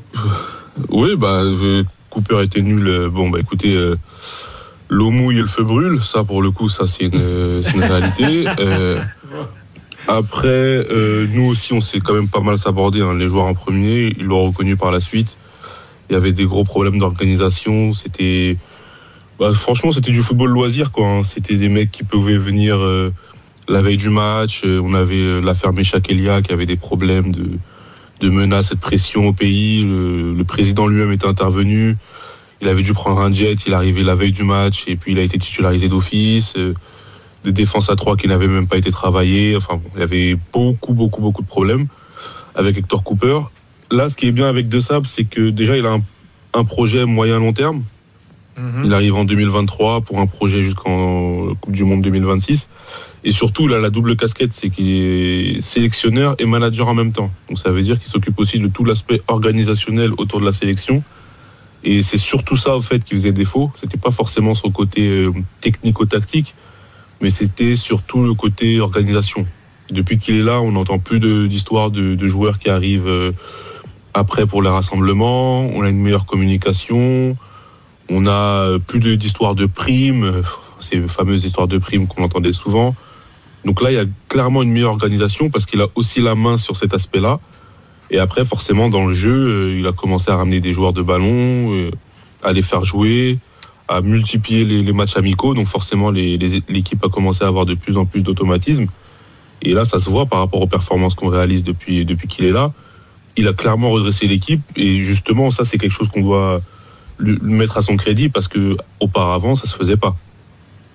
Tu as quand même une colonne vertébrale, euh, Robert, euh, assez expérimentée. Parce que Bemba, euh, bon, Kakuta, il a quand même bien roulé sa bosse, mhm. même si euh, ça n'a pas toujours été facile, parce qu'il était prêté de partout euh, quand il était en contrat avec Chelsea. Bakambu, pareil. J'ajoute le gardien Mpassi, qui fait partie des, plutôt des bons gardiens de la Cannes. Il faudra qu'on fasse un sujet d'ailleurs sur le niveau général des gardiens qui est pas top. Enfin, là, tu as une colonne vertébrale en, RDC qui est très correcte, quoi. Ah ouais, mais elle tient, vraiment la route. Et en, plus de ça, tu pourras y greffer d'autres joueurs. Je parlais de Yohan Wissa éventuellement tout, tout, à l'heure, qui qui est pour moi aussi un joueur, euh, voilà, qui ouais, qui pour moi qui, qui mérite effectivement d'être en sélection et surtout d'être titulaire. On a des garçons aussi euh, qui, qui est entré en jeu, c'est Dylan Bato qui euh, a été formé au PSG et qui est capable de jouer en défense centrale. Je demande ce que ça peut faire s'il débute, euh, s'il débute aussi une, une, rencontre. On pourrait en ajouter plein comme ça. On voit, euh, ah, j'arrive pas à le prononcer maintenant. Euh, c'est, ouais, exact, exact. D'ailleurs, l'homme aux deux identités, Waman Gituka quand il était au Paris et maintenant il a un, son nom officiel ouais, tout, tout, tout à fait. Nom, qui, parce qu'il portait le nom de, de sa tante. Et, et, et ça, ça aussi, on a, on a, on a pas mal. Euh, il y a pas mal de, voilà, de garçons qui peuvent venir se greffer à cette colonne vertébrale. Et je pense que ce qui a été dit, et c'est vrai que c'est que Sébastien de Sabre a un projet à moyen à long terme. Donc ça, c'est déjà une bonne chose. Euh, ça va lui permettre de, de, de, poser les bases. Et d'ailleurs, il a prévenu tout de suite. Hein. Il avait dit l'objectif, qualification pour la Coupe du Monde de, de 2026 avec ce, ce groupe-là et l'amener à maturité justement pour cette compétition-là. Maintenant. Et même avant, en 2025 aussi, avec la CAN oui, Maintenant, Exactement. Maintenant, il y a des temps de temps d'avance sur euh, sur le, le passage qu'avait donné Sébastien de Sabre. Bah justement, il faut pouvoir euh, capitaliser sur ça, justement, pour peut-être la rendre la rendre peut-être encore plus forte, ouvrir peut-être encore un peu plus cette sélection et amener peut-être un peu du, du 109, peut-être un peu plus de joueurs locaux pour savoir ce que ça peut donner. Puis vous n'avez pas assisté, vous avez ah, pas joueurs locaux. Euh, Fiston, Fiston C'est quand même un des prénoms les plus chambés de la gamme. C'est vrai. Ah, il y a un gars à Guinée-Bissau qui est pas mal, il s'appelle Z, Turbo. J'aime bien. Oui, Z Turbo, oui, j'ai vu ça aussi. Ouais, évidemment, il va vite. Hein, de Z Turbo. Z Turbo, oui, oui. Et en Zambie, j'ai aussi vu un petit Fashion Junior qui est. ah, mais on a, on a des. Ouais, fashion Sakala, oui. Ouais. on a des noms, des fois sur le maillot, tu te dis, mais attends, ah, c'est génial. C'est génial, ça. Euh, alors, question, Jéricho, maintenant. Euh, quelle, est l'attente euh, des supporters, des suiveurs, vu tout ce qu'on décrit là, euh, euh, l'effet de sabre, les, joueurs, franchement, qui sont très corrects. Quelle est l'attente concernant cette compétition? Concernant cette compétition de sabre, il a clairement il a clairement dit que cette compétition-là, à la base, on ne devait pas la jouer, mais que maintenant qu'on y était, le but c'était d'abord les quarts de finale. C'est vraiment l'objectif qu'il a fixé. après, au niveau des attentes, forcément, dans un pays qui accumule tant de frustration depuis des décennies maintenant, dès que la sélection commence à faire des bons matchs ou à avoir des bons résultats, tout de suite, on commence à dire oui, non, il faut aller au bout. Vous avez vu le Maroc, on leur a tenu tête, on était meilleurs qu'eux alors qu'ils sont favoris, etc. Donc bon, faut pas non plus tomber dans euh, dans l'euphorie euh, générale après les performances qu'on a réalisées, mais l'objectif principal, ça reste quand même de, de, faire des quarts de finale, donc sortir des poules, gagner notre huitième de finale, et puis après voilà, en quart de finale, en tout cas, on aura déjà mm. fait ce que ce que le coach voulait qu'on fasse. Bon, puis là, en fait, finalement, le, match contre la Tanzanie, c'est une sorte de 16e en vérité. Il faut, voilà. Oui, oui, bien sûr. Il faut que tu gagnes. Oui, oui, bah. ça, ça, reste surtout un derby aussi. Hein. C'est peut-être un autre truc comme ça, mais. Faut-il mettre un petit bémol sur Bakambu? Euh, qui bon, est plutôt sur la pente descendante, hein, on va pas, voilà, on va, pas se mentir. La RDC a eu dans son histoire des, grands avant-centres. Euh, euh, qu'est-ce que tu en penses, toi, de, de Bakambu? Il reste malgré tout incontournable? Ah là, non, incontournable, non, pas du tout. Là, pour le coup, je pense qu'il a quand même grillé pas mal, pas mal de jokers.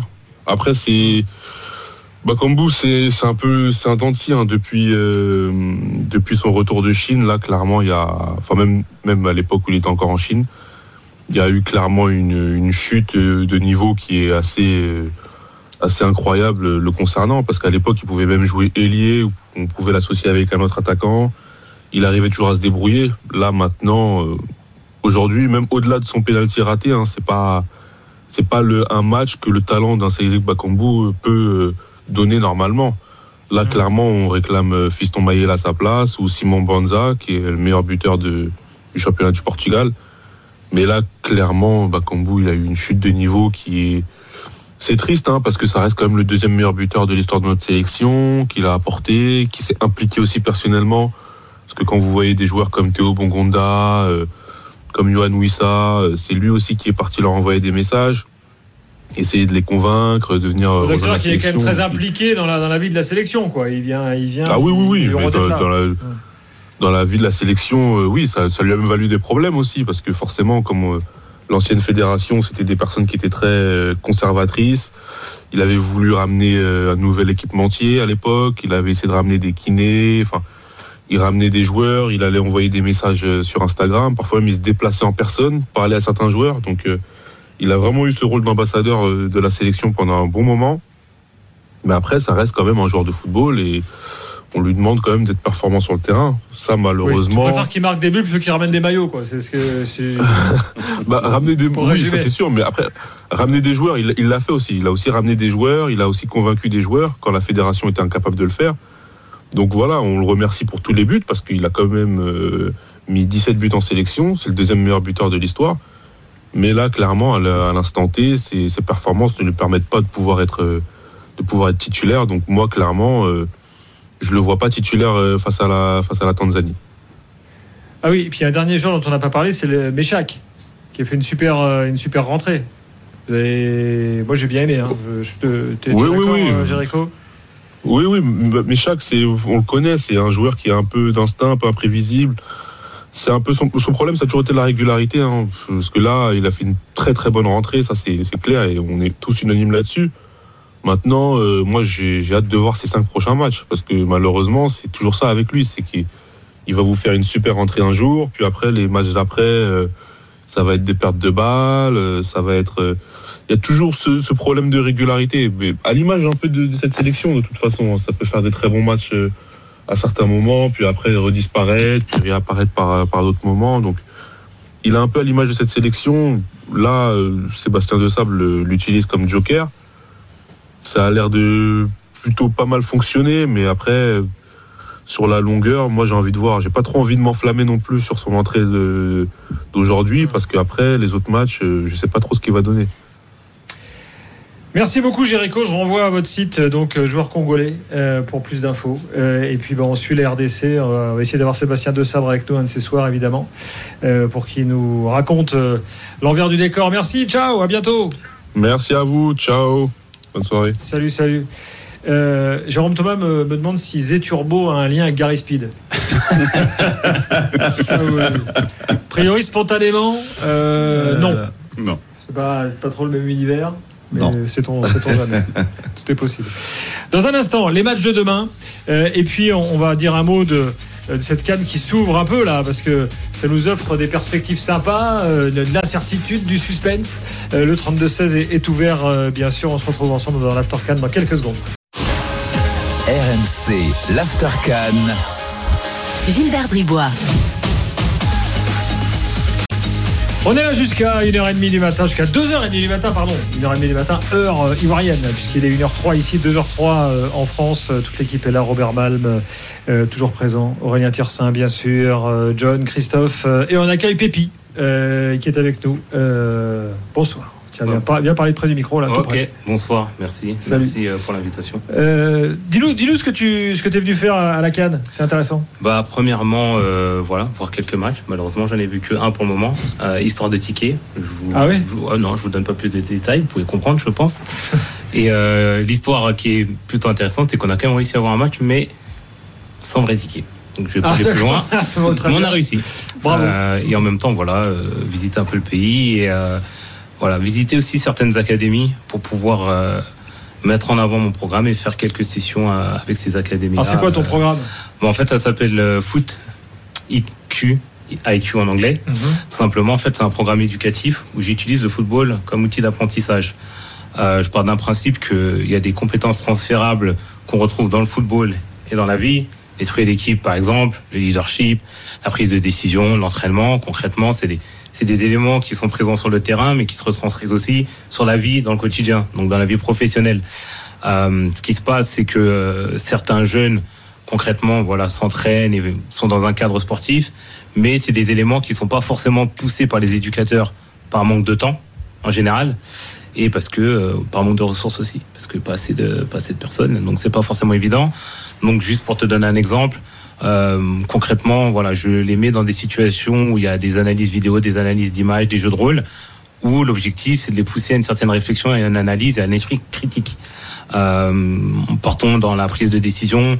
Je prends une scène, par exemple une vidéo, et euh, je leur demande de m'expliquer s'ils ont, ils auraient fait ce choix-là, euh, si oui, pourquoi, sinon pourquoi, et pouvoir tester leur capacité d'analyse. Euh, l'objectif, c'est vraiment déjà de, de, créer un échange, euh, parce que j'ai remarqué qu'on est sur une certaine génération où, euh, voilà, force de réseau, etc. Donc, on suit un peu des modèles, mais que on perd cette habitude d'échanger avec des personnes et de pouvoir débattre sur des éléments, mais qui développent certaines caractéristiques. tout simplement. Je leur explique que sur le terrain, les choses se font naturellement dans la prise de décision, prise d'information, évaluation de, d'un environnement, prise de voilà, évaluation des choix, etc. Et j'en fais comprendre que concrètement dans la vie, c'est un peu, on va dire, le même processus. Euh, leur faire comprendre que ce qu'ils font sur le terrain sont des éléments qu'ils vont retrouver dans la vie. Donc c'est les éléments pour permettre aux gamins de, de prendre de, de euh, du, un peu du plomb dans la tête, quoi, en fait. exactement, tout ça pour le foot et pas un contenu, exactement, pas un contenu, euh, contenu foot, euh, parce que je pense que c'est plus ludique, c'est quelque chose qui leur parle parce que c'est leur passion. Et euh, avec tous ces jeux de rôle, de mise en situation et un échange en groupe, ça permet voilà de créer une certaine interaction et d'avoir quelque chose d'assez vivant. Donc voilà, j'ai fait euh, deux académies ici.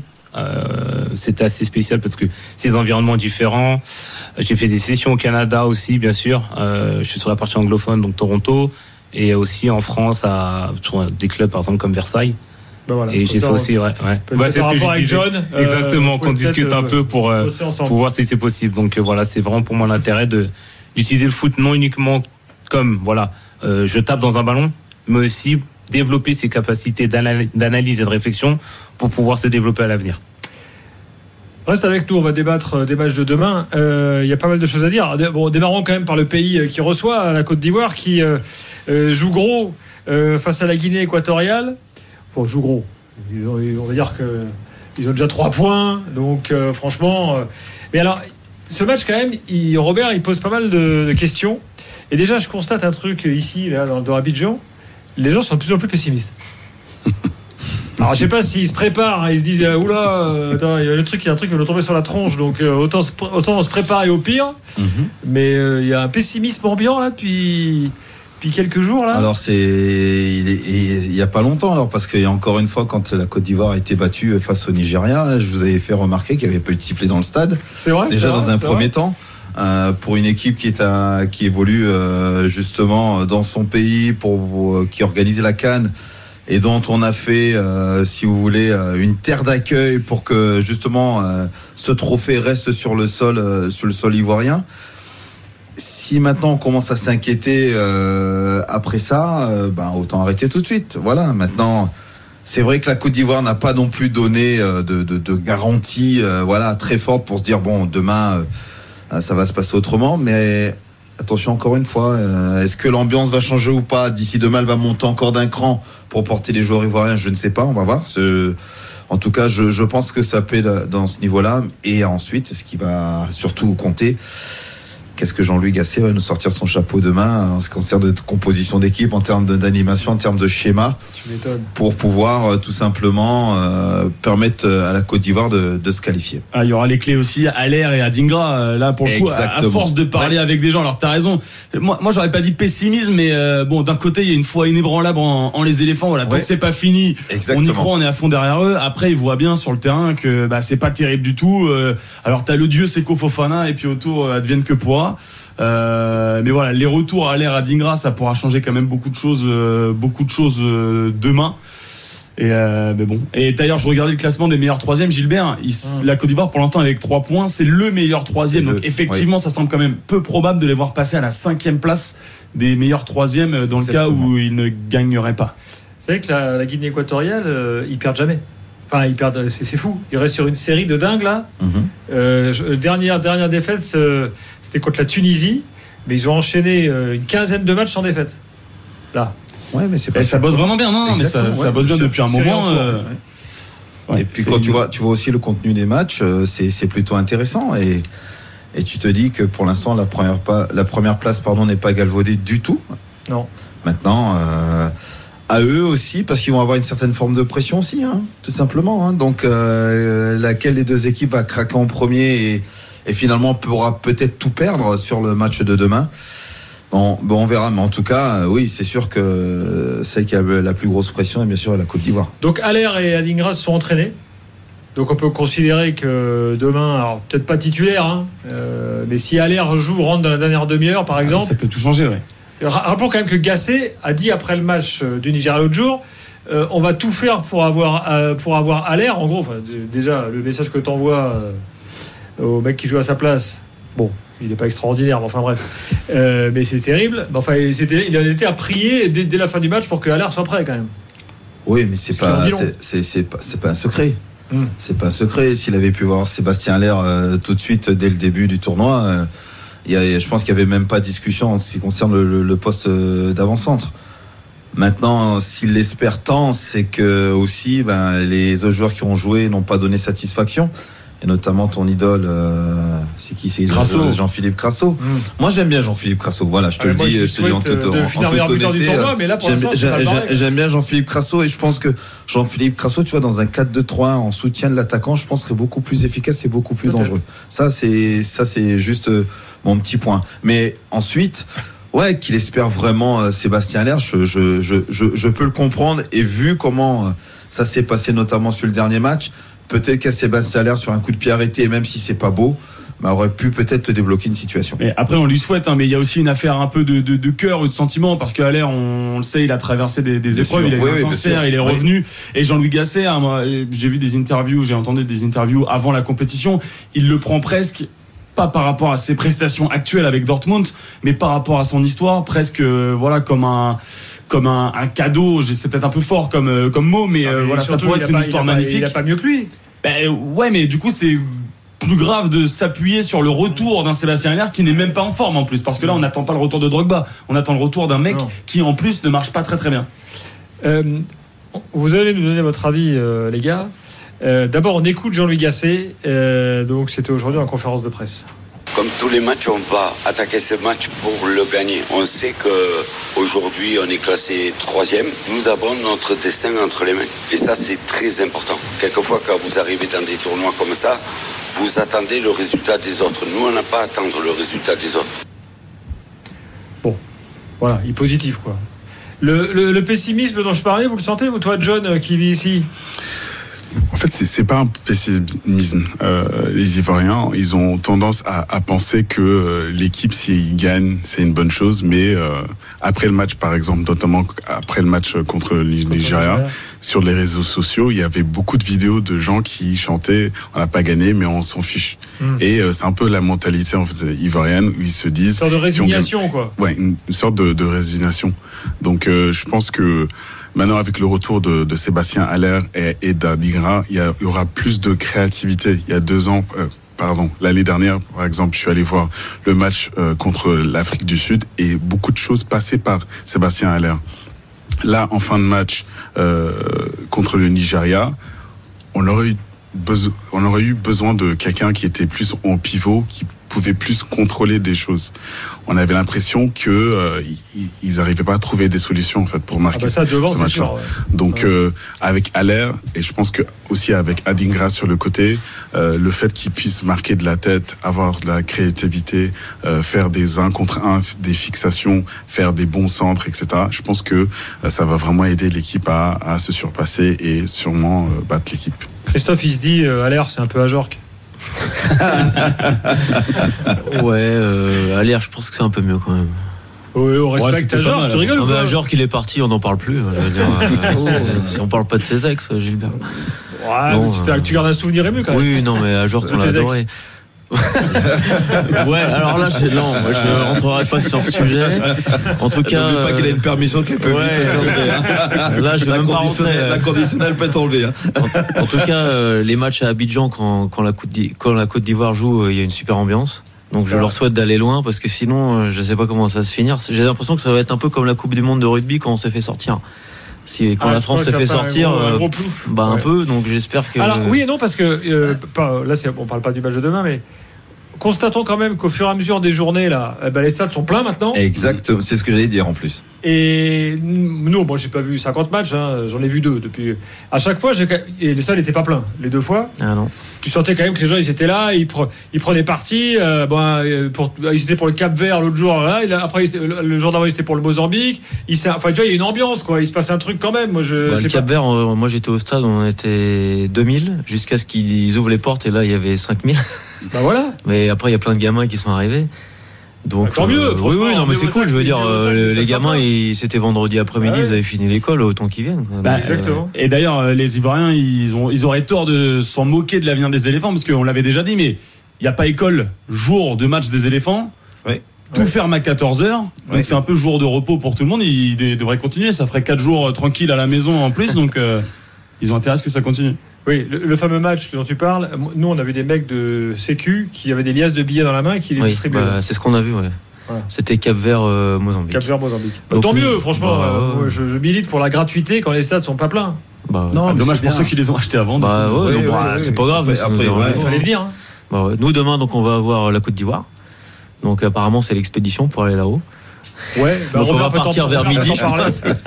Alors, nous, c'est plus l'expédition, pardon, pour revenir. Ah bon Pas pour y aller. Pour y aller, ça va. C'est surtout pour revenir, tu vois, comme Aurélien, il fait la zone mix et il arrive encore avant moi euh, ici. Donc, euh, non, euh, la dernière fois, on a perdu. on a des itinéraires bis, Robert. Ouais, ouais, mais, tu m'en parleras, ouais. on a perdu deux heures quand même pour le, pour le retour. Donc, preuve de l'engouement qu'il peut y avoir effectivement euh, autour de cette équipe. Après, moi, j'aime ce que j'aime bien aussi à Abidjan, c'est qu'il y a quand même plein de diasporas différentes. Donc euh, là, on s'est baladé dans 13 villes. Donc tu as le quartier burkinabé, sénégalais, et ça vibre bien quand il y a les matchs. On a suivi le Burkina, euh, il y a une grosse communauté ici. Mm. On a suivi le Sénégal et bon, c'est sympa quoi. ils sont vachement derrière leur, leur nation. Ah bah, tu m'étonnes. Et euh, bon, bah, j'espère, j'espère pour la Côte d'Ivoire que ça va, ça va continuer parce que sinon, bon, j'ai un peu peur quand même. Oui, c'est vrai que pour la folie de la compète, ouais. euh, bah, mais là, moi, il n'y a pas de bon. un point peut leur suffire. Hein bah ouais, mais bon, finalement. Oui, un point peut leur suffire. Après, euh, un point suffit. Même zéro. Un point suffit et zéro peut suffire. Zéro peut, suffire, ouais, exactement. Ouais, aussi, aussi. Mais tu parlais du, du Burkina.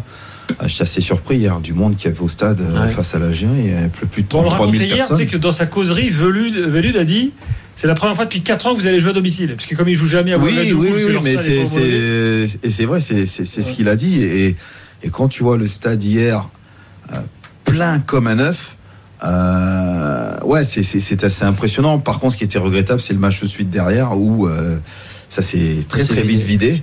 Et c'est là où tu te rends compte qu'effectivement, euh, il y a voilà, il y a des équipes pour qui les stades sont pleins. Mais franchement, un, coup de chapeau quand même parce que moi qui ai vu pas mal de cannes où tu vois entre l'équipe qui l'accueille, où les stades sont pleins, et puis jouer devant 2000, 3000 personnes et encore 2000, 3000 personnes quand tu les as invités. Euh, là, honnêtement, on a du monde, même si des places on est gratuitement, et je trouve que c'est plutôt de, fait de, manière intelligente. On va parler du gala dans quelques secondes. Euh, et puis, on n'a on a rien dit de l'Afrique du Sud. Erreur. Parce que quand même, ils ont, ils ont mis une belle danse au Namibien. Ah et peut-être que les espoirs euh, d'avant Cannes renaissent là, après leur défaite inaugurale. On en parle dans quelques instants dans l'After Cannes. RMC, l'After Cannes. Gilbert Bribois. Il est 2h18 à Paris, 1h18 ici à Abidjan, c'est l'After Cannes. Encore pour quelques minutes, Robert Mal, Aurélien Tirsin et puis euh, nos auditeurs de, de l'After qui sont là. Euh, euh, Christophe, Pépi, John. alors, John, donc tu as bossé au Ghana. C'est intéressant, il y a, Ghana-Mozambique demain soir.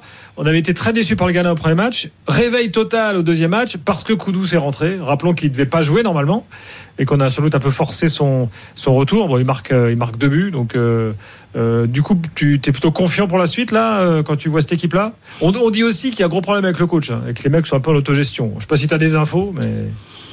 Euh, j'ai visité l'hôtel et, je connais des gens qui travaillent avec l'équipe et euh, je pense qu'il y a un vrai problème en fait avec avec le coach, mais notamment avec la fédération. En fait, il y a un, il y a un clash entre le coach et, et, la fédération.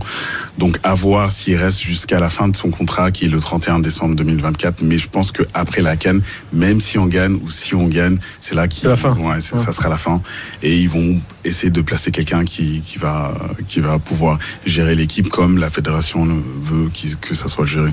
Mais euh, pour le match, le troisième match contre euh, la Mozambique, c'est un peu le match euh, de la du groupe B euh, des pires défenses. Donc le Ghana a concédé quatre buts. Euh, le mm. Mozambique a, on a concédé 5. Euh, euh, donc, et, et, les quatre buts, à part peut-être un, un des buts du Ghana, c'est vraiment des erreurs et des erreurs d'inattention.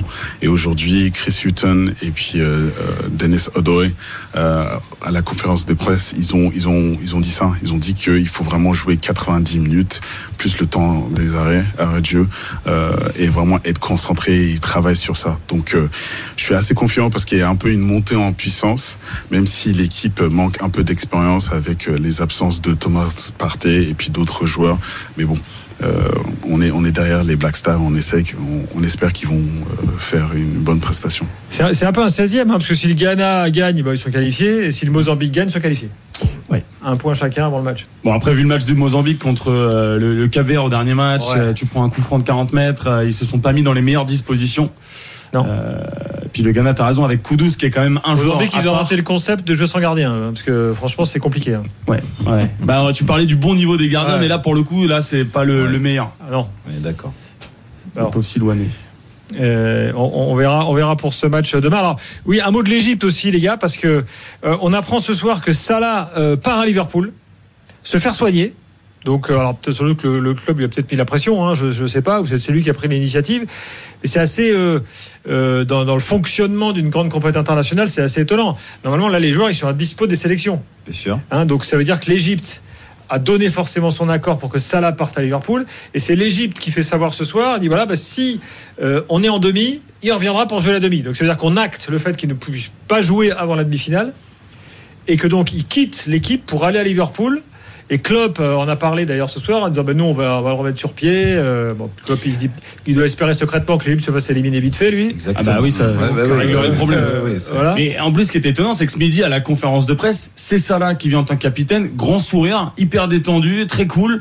Et après bah on a eu l'info à RMC qu'il ne jouerait finalement on avait annoncé deux matchs d'absence donc au mieux pour les quarts de finale on a l'info qu'il ne reviendra pas avant les demi-finales et euh, en plus il va rentrer à Liverpool. Alors après peut-être que les conditions euh, d'accueil, euh, Gilbert, l'hôtel des Égyptiens est juste à côté. Peut-être que les conditions de récupération pour pour Salah sont largement meilleures à Liverpool. Donc mieux vaut pour lui peut-être de ouais, non, mais je pense, je pense s'il est parti et qu'il a pris l'avion pour rentrer à Liverpool, c'est que voilà ils ont de quoi le remettre sur pied assez rapidement. Je rejoins Gilbert où Klopp espère peut-être que bah, secrètement le euh, l'Égypte se fasse éliminer et bah éliminer demain pour pouvoir garder Moussala justement euh, à Liverpool. Et, et, on sait que pour Liverpool il y a d'énormes échéances euh, cette saison pour pour pour les Reds. Mais ouais encore une fois tu vois c'est c'est dans ces domaines là où peut-être on doit encore s'améliorer en ce qui concerne le médical mm. dans toutes ces sélections sélections africaines euh, avoir des, du matériel à disposition qui te permet. Alors je, je ne parle pas de la compétence des médecins, mais je te parle de tout ce qui est soin tu vois, du matériel pour pouvoir bien soigner les joueurs, faire les IRM en temps et en heure, rapidement. Euh, tout ça, c'est encore dans un domaine dans lequel on a, on s'est amélioré sur beaucoup de mmh. choses. Bah, la lutte mais contre la première ligue. Euh, ouais, non, mais, ouais, non, mais on est d'accord. Mais déjà avoir, si tu veux, le, le matériel adéquat pour pouvoir justement euh, donner toutes les chances aux joueurs de, de rester un avec sa sélection, d'aller au bout, participer à la vie de groupe ou quoi que ce soit, et de deux essayer de revenir le plus rapidement possible. Maintenant, ça n'a pas l'air d'être le cas pour les Égyptiens, donc du coup Mossala repart. Euh, si tu es une sélection qui est forte, euh, avec euh, les moyens à disposition ouais, qu'il faut sur le plan médical, ton joueur il reste sur place. Euh, donc l'Égypte joue contre le Cap Vert. L'Égypte a deux points. Hein euh, donc eux aussi, euh, pression. ils sont sous, ils sont sous pression. Et moi, alors ce match, il m'interpelle quand même parce que je suis curieux de voir les Capverdiens s'ils vont continuer d'être euh, culottés là comme ils l'ont fait lors des deux premiers matchs. Parce qu'ils sont qualifiés, ils s'en foutent à la limite. Donc bon, et en fonction des résultats, ils peuvent même finir premier quoi qu'il se passe. D'ailleurs, c'est le cas. Ils sont. Ils sont, premiers. c'est génial le Cap Vert là. Ils peuvent faire le coup de leur histoire, taper l'Égypte. Bah, ça Tranquille, en toute décontraction. Bah, ça serait une sacrée performance de taper l'Égypte, de finir premier avec 9 points. Carton plein, tu finis premier, tu vas attendre patiemment quel va être ton, ton adversaire. eux, ils savent déjà qu'ils hmm. jouent le 29 janvier au stade au Félicia à Abidjan. Eux, ils attendent, c'est le troisième du groupe A, C ou D. Voilà, ils attendent ça. on disait combien On disait 600 000 habitants, on disait tout à l'heure Ouais, c'est ça. C'est le, plus petit pays euh, devant les Seychelles en Afrique, quoi, globalement. Après, c'est où il y a Sao Tomé et Principe derrière. Tu fais, tu fais, le rapport performance footballistique euh, population. Euh, je pense que là, il n'y a, pas, ah, mieux. Ah, non, il n'y a pas mieux. Ah, non, mais on, est, bien d'accord. Bravo les Capverdiens. Oui, tu, tu, tu, disais, John? Non, je disais que tous les, les, les Ghanéens sont en train de prier pour le Cap Vert pour qu'ils puissent avoir les deux points bah, oui, oui, oui, aussi à qualifier. Tu m'étonnes. Bon, l'Égypte, attention, parce que la deuxième mi-temps sans Salah était mieux que la première avec Salah. Donc euh, les types, ils ont quand même un mental de, un mental de champion. Donc euh, bon, ils vont pas se laisser faire comme ça. Euh, Yao est là, supporter ghanéen. bonsoir. Oui, bonsoir à toute l'équipe de After Foot au pays des éléphants. Je vous envoie la santé depuis la Bretagne. Yao Bandera, un supporter fervent de, de, de Black et du, et du Ghana. en Bretagne coup, oui, il fait toujours beau en Bretagne. Et on fait coucou. Non, il t'a demandé où, en, Bretagne, Où en Bretagne Exactement dans les Côtes d'Amour à Saint-Brieuc. Moi, j'habite juste à Langueux. À, Langueux, c'est ça. À Langueux, quelques minutes de Saint-Brieuc. Exactement. oui, moi je suis un chroniqueur sportif de l'émission Africa 22 Sport qui défend les, valeurs de l'Afrique à travers la Bretagne. Là, ce qui. Ah. Et allô Oui, oui, on, t'écoute. Donc, tu voulais parler du Ghana? Oui, mais avant de parler du Ghana, je voulais faire un petit aparté concernant les, cette 34e édition de la Coupe d'Afrique des Nations. Donc on, peut dire que les, vraiment les stars, les stars de cette édition, de la 34e édition, c'est plutôt les pays de l'Afrique de l'Ouest. Lorsqu'on fait la lecture, on disait que tous les différents groupes à nous parlons, ce, cette nuit de lundi, on retrouve toujours une nation de l'Afrique de l'Ouest. Donc là, je regarde dans, le groupe A, on voit les Super Eagles qui arrivent en deuxième position. Et dans ce, hmm. groupe, euh, dans ce groupe B, les requins verts, les, requins bleus plutôt, les Cap Verts qui sont en tête. On parlait tout à l'heure de Cap Vert. Et le groupe C, le tenant du titre, les Lions de la Taranga, le Sénégal, et la Guinée qui arrive encore. Donc, euh, dans le groupe D aussi, on fait lecture aux étalons du Burkina Faso. Et dans le groupe E, les aides du Mali. On peut dire que vraiment la star, ça c'est mon humble avis, hein, la star de cette compétition depuis Il y a quelques contre-exemples quand même. L'Afrique du Sud, euh, l'Afrique du Sud a fait un super match ce soir. Peut-être qu'on peut compter sur eux. Tout à l'heure, on parlait de la RDC. Oui. C'est l'Afrique centrale. Bon, voilà. Donc, euh, il y a quelques contre-exemples. Là, il est vrai que dans le foot africain, il y a une zone qui n'existe pas, c'est l'Afrique de l'Est. Ou très peu. bon, très, peu. Mais lorsqu'on fait. la, la Tanzanie, c'est l'Afrique de l'Est. Bon, ils, sont là, mais c'est pas. Bah, L'Éthiopie et le Soudan furent des grandes nations du football, mais il y a 50 ans maintenant. Exactement. Gilbert, lorsqu'on fait la lecture sur les 24 pays, au moins 10 qui représentent vraiment l'Afrique de l'Ouest, et lorsqu'on voit le match de, de, ce, de, ce lundi avec Guinée, Guinée contre la Côte d'Ivoire. Donc la Côte d'Ivoire qui fait partie des, meilleurs trois points, donc euh, meilleur au niveau des troisième places plutôt, là arrive avec trois points, suivi de la Namibie, je crois.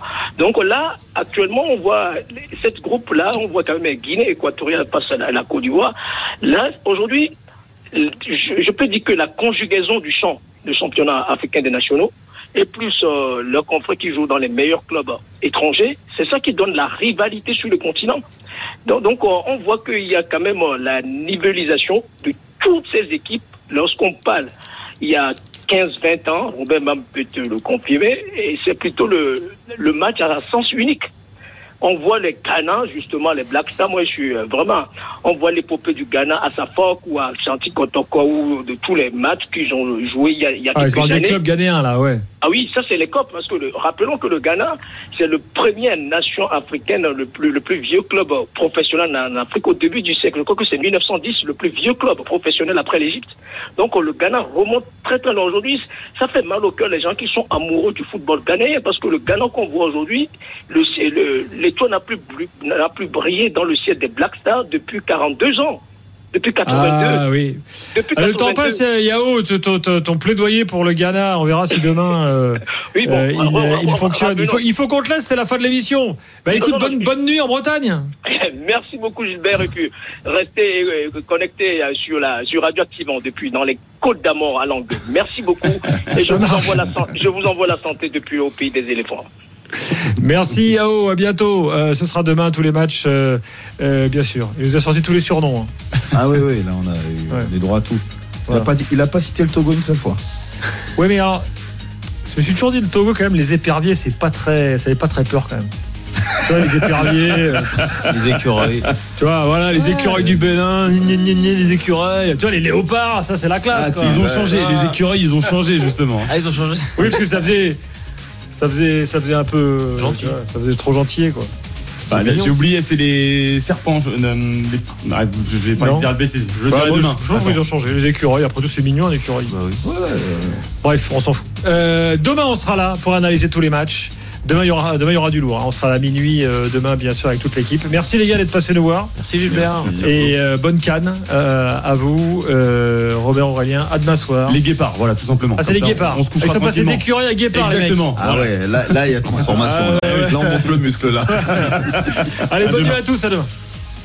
RMC l'Aftercan. Avec Total Energy, vibrons ensemble sur RMC au rythme de la Total Energy CAF Coupe d'Afrique des Nations Côte d'Ivoire 2023.